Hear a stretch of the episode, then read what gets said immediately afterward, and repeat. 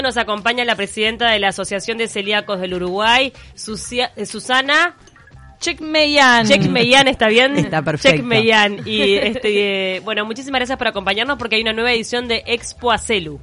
Eh, sí, estamos en, en la segunda edición de la Expo Acelu. Este, esperemos que el clima nos acompañe, no el clima político. Ese El no nos va a acompañar, está ¿Te tenso. parece que no?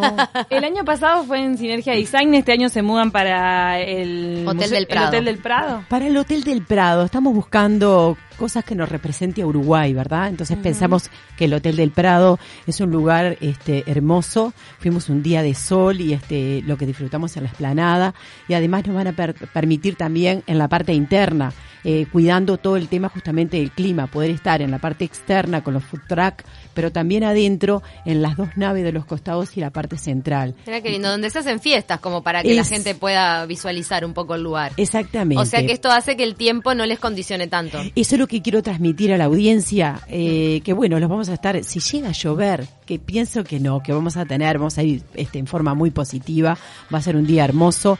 Este, igual si llega a llover tenemos preparado un montón de actividades internas, tanto para adultos como para niños, ¿verdad? Susana, tú tenés claro el porcentaje de celíacos que hay en nuestro país, diagnosticados, ¿no? Este, Sabés que tenemos un gran problema, tenemos en el Uruguay un subdiagnóstico. Eh, lo que sí este, nosotros entendemos de que cumplimos con lo que estadísticamente se dice que el 1% de la población tendría esta patología. El tema es que el comer sin gluten, evidentemente que para la patología celíaca es fundamental porque eh, no hay medicamentos. Lo único que puede ayudar en este tipo de, de- de personas es comer estrictamente sin gluten, o sea, gluten cero, como algunos dicen en, los alimentos, gluten free.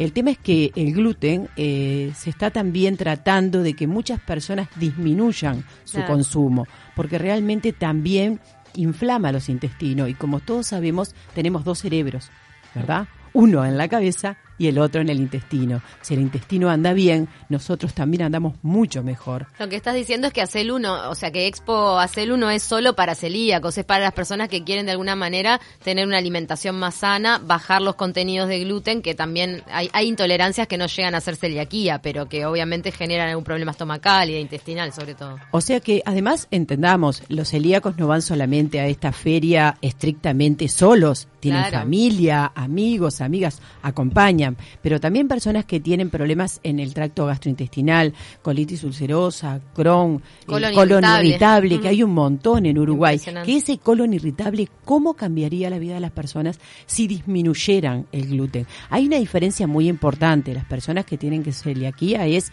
cero gluten. Claro, ni la contaminación cruzada y eh, todo. perfecto, excelente, lo tenés bien claro. ¿Qué tanto eh, se están adaptando los establecimientos de comida, restaurantes, bares al tema de la celiaquía? Eh, acá en el Uruguay es un tema muy lento. ¿Qué pasó con la implementación de esa obligatoriedad para que tengan en la carta alguna opción para celíacos? Eh, evidentemente que no se está cumpliendo porque siempre tenemos el mismo problema en el Uruguay, lo que es la fiscalización y el control.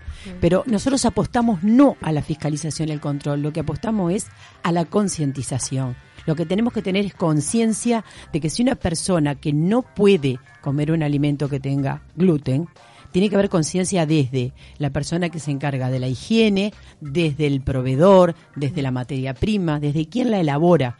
Esa sí es la verdadera conciencia. Porque fiscalizar puede fiscalizar un día, dos días, tres días, pero si la conciencia está en el establecimiento, que es lo que hacemos con ACELU, ir a capacitar en los establecimientos para crear esa conciencia. No, y Ahora, la demanda sí, también, que claro. está aumentando. Cada vez que vas a un restaurante piden, tenés un plato, entonces está bueno, este, la- las empresas se muestran más interesadas. Y a eso iba Susana con el senti- en el sentido de si está un poco más barato, el hecho de que de repente sea un poquito más masivo, que haya gente que sin ser celíaca opta por consumir productos sin gluten, hace que bueno que bajen un poco los precios porque es una gran lucha que tienen los celíacos el tema de, de los precios Eh, elevados, ¿no? el- exactamente. Una de las gran, o sea, la lucha fundamental es precios, sin duda, precios y accesibilidad. Porque además de vos poder lograr un buen precio si vas a lugares del interior, no encontrás producto. Claro. Entonces creo que es una combinación. Y en estos momentos, que son momentos en que vamos a tener este, la elección de, de, de, este, de un nuevo presidenciable o continuar con el que tenemos o cambiar de, de partido, lo que necesitamos obligatoriamente es que nos escuchen. Realmente esta Expo Acelu que lo queremos diferenciar de otras eh, ferias y expo, realmente lo que busca es capacitación, es que las personas se acerquen a los stands y vean de qué se trata. Eso es lo que busca Expo Acelu. ¿Hay un concurso de recetas?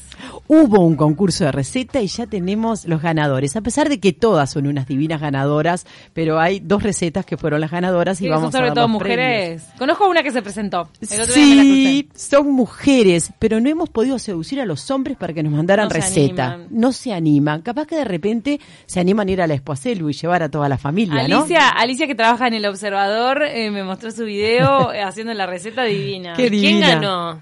Ay, Ah, lo ¿Puedes dicen decirlo? es, no te puedo decir. Ah. Evidentemente el dato que te puedo dar es una mujer. Lo van a dar a conocer en Expo Acelu, el Lo vamos a, lo vamos a dar a, conocer. Sí, lo vamos Y a dar van a a conocer. mostrar la receta. Van a mostrar la receta, este, y evidentemente que los premios van a ser para todos los que concursaron. Eh, como el vegetarianismo también lleva una, una amplitud del horizonte de lo que uno puede imaginarse para cocinar y todo, la celiaquía eh, hace lo mismo, aporta en este sentido de ampliar un poco la cabeza al momento de cocinar, buscar otras variedades, buscar otros sabores.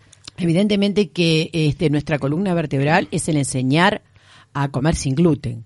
Pero ese enseñar quiere decir que nosotros además trabajamos con lo que es alimentación saludable. Claro. Buscar otros sabores, porque justamente al no tener eh, eh, la consistencia y los sabores que estamos acostumbrados, porque venimos todos de familias europeas o Sí, donde el pan, el bizcocho, donde el la- pan, el o sea, bizcocho, la torta, pizza. el bizcochuelo de la Sí, tarde. es claro. impresionante. los bizcochitos de la tarde, el pan de queso, todo eso. Entonces, este, hemos ido a visitar lugares que realmente están espectaculares. Tenemos unas tortugas, panes de Viena.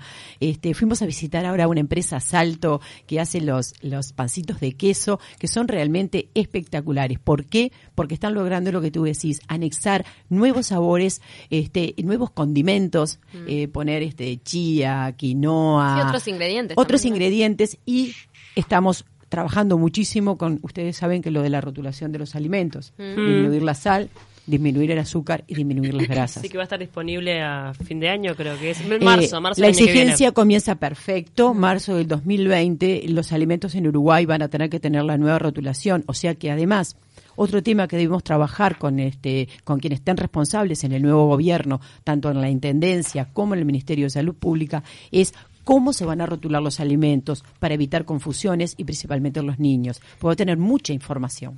Los Ahora- Perdón, Paulina. Dale. No, no. ¿Los alimentos para celíacos en general también son libres de lactosa? ¿Tiene algo que ver o no? No, los alimentos para los celíacos pueden ser, este, eso se llaman los claim, o sea, cuando tú agarras un alimento puede ser libre de gluten, pero puede contener lactosa. Bien. Si no contiene lactosa, tiene que tener el claim y decir sin lactosa. Susana, tú comentabas que hay un subdiagnóstico en nuestro país. Sí. ¿Qué tan difícil es llegar a ese diagnóstico y cuáles son las los síntomas que se deben tener en cuenta? De repente hay un oyente del otro lado que tiene malestar estomacal continuamente y no sabe a qué se debe. ¿Cuáles son las principales pautas que nos pueden llevar a hacernos el análisis correspondiente para determinar si somos celíacos o no? La sintomatología este, es muy variada, pero fundamentalmente en los niños, que es una atención que las madres, por suerte en Uruguay, sí la tienen, este, es, por ejemplo, cuando ingieren alimentos que tienen gluten y empieza esa intolerancia, la distensión del vientre, eh, las materias fecales que a veces son muy grasas, muy fétidas, a veces hay mucho estreñimiento o a veces hay mucha diarrea. Eh, esos son los síntomas y principalmente es el tema del crecimiento. ¿Qué pasa? Como el intestino se inflama y no permite que los nutrientes entren a tu cuerpo, te evita justamente que el metabolismo se cumpla con normalidad y el paciente o el niño o la niña no crece. Entonces, eso es un llamado de atención muy importante para las madres. Estamos hablando Sí. de algo grave en este caso, Muy ¿no? grave. Un niño de un año de repente que tiene una distensión abdominal, que vas viendo que no tolera bien los alimentos y que está teniendo un Estancado. retardo en el crecimiento y en todo su desarrollo neurológico, físico, de todo, de toda índole. Eh, sí, hay estudios, al día de hoy ya hay estudios de que han demostrado la toxicidad neurológica del gluten.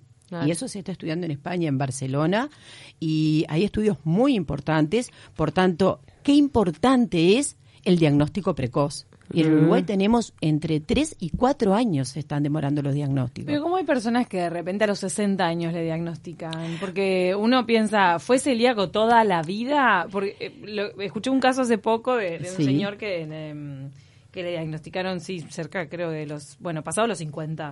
Y eh, siempre le decían que era por estrés o que tenía algo, una úlcera. Sí, o colon irritable. O colon irritable. Esa es la común. ¿viste? Exacto. Lo que ocurre es que a veces lo del colon irritable, que tenemos mucha cantidad de pacientes, el paciente viene con ese trastorno. Y generalmente el médico lo que hace inicialmente es indicar un pinaverio.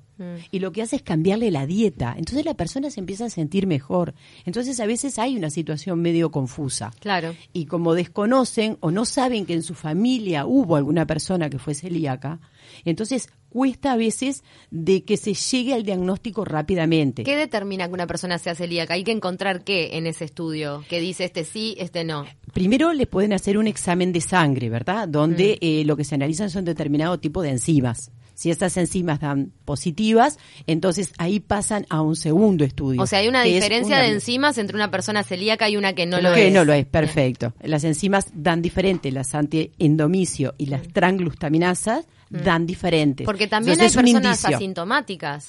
Totalmente de acuerdo. Ese es el gran problema. Eso es lo peor, cuando ¿Cómo es asintomática. Porque no sabes, a veces, ¿qué ocurre?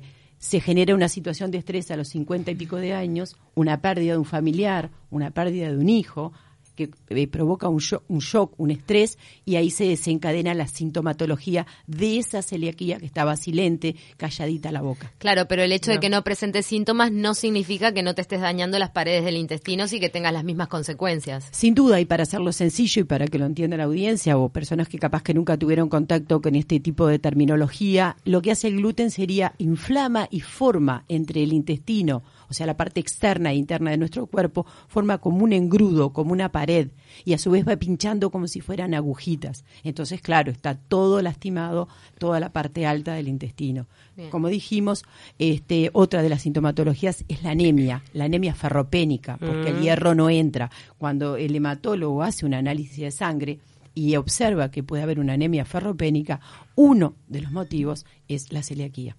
Bien. Impresionante todo lo que tenemos por Sí, aprender, ¿no? totalmente. La verdad que aparte en una alimentación que, por decir, mundialmente en Occidente se ha basado No. en la harina de trigo. o Sí, sea, no, y, Sí. y fundamental cuidado con los más chiquitos que le damos de harina de trigo mansalva, porque Sí, digo, lo cierto es que cuando, cuando sos más grande de repente te cuidas más, pero cuando sos chiquito Sí. eh, Eh, no, no tenés ningún reparo. Les quiero dar una novedad que hay este, una empresa uruguaya que está preparando para las futuras meriendas este snack, o sea, pequeños este eh, o sea, pequeñas galletitas para que los niños puedan llevar a la escuela, tratando de evitar, que es muy bueno, evitar los colorantes, evitar los espesantes. Generalmente estos alimentos este, para los celíacos también eh, tienen un aporte muy importante con respecto a la disminución de la parte de los químicos, como se le dice comúnmente. Sí, ya que van a hacerlo sin harina, vamos a hacerlo más sano también. Pero eso no está todavía en el mercado. Eh, ya va a estar en el mercado, eso también en la Expo Acelu. Y otra cosa maravillosa que les quiero contar es una empresa también este, uruguaya, evidentemente, por eso es que lo reitero, este, que hizo cucuruchos. Mirá. y Ah, barquillos. sí, nos habían Quiere decir que los, hela- los futuros helados que van a ver en la Expo Acelu no van a ser en vasito y vamos a tener que tener cuidado con el vasito. Van a estar los cucuruchos y van a salir los, cu- los helados. A mí me bueno. pone muy Sí, feliz por las mamás, les digo la Sí. verdad, porque claro, cuando vos sos mamá de un niño celíaco, Totalmente. realmente no podés solucionar la merienda que pasaste y compraste un paquete de galletitas o que es como que es muy difícil, Sí, ¿no? Tenés que es siempre un- estar Y es un niño privado constantemente, Todo va a un cumpleaños y no puede comer la mitad de las cosas, No, pobrecito. está muy bueno que se amplíe la oferta y que también se solucione, porque el- todos necesitamos un poco de practicidad.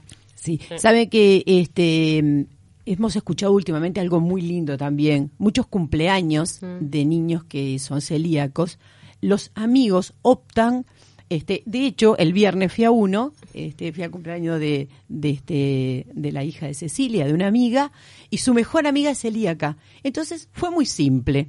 Ah, Se bueno. hizo toda la comida sin harina. Divino. Y la torta era una torta para celíacos de chocolate con bombones aptos.